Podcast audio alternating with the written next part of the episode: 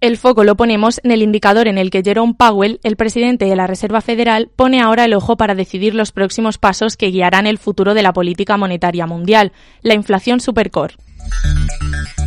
Familiarizados como estamos ya con el índice de precios al consumidor e incluso con la subyacente que excluye los precios de los alimentos frescos y la energía por la volatilidad, toca atender más allá. Desde noviembre, la Fed se ha centrado en una medida aún más limitada para guiar la política de tasas de interés, la inflación supercore. Actualmente, este indicador firma sobre el 4,1% de incremento interanual en Estados Unidos. Pero, ¿de qué hablamos cuando ponemos sobre la mesa el término supercore? ¿Qué es? El nombre es un guiño al enfoque de la Fed para poner el foco en un conjunto más reducido de precios de productos y servicios que se mantiene obstinadamente alto.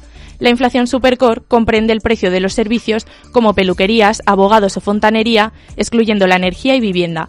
Este es un dato que trata de diagnosticar el ritmo de la inflación y la salud actual y futura de la economía estadounidense.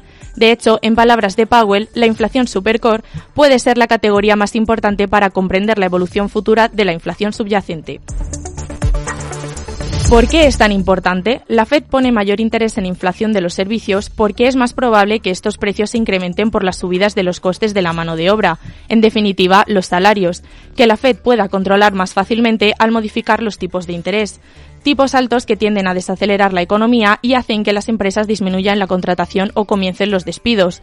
Los precios de los bienes, por otro lado y como consecuencia, se ven más afectados por factores globales como la logística de la cadena de suministro.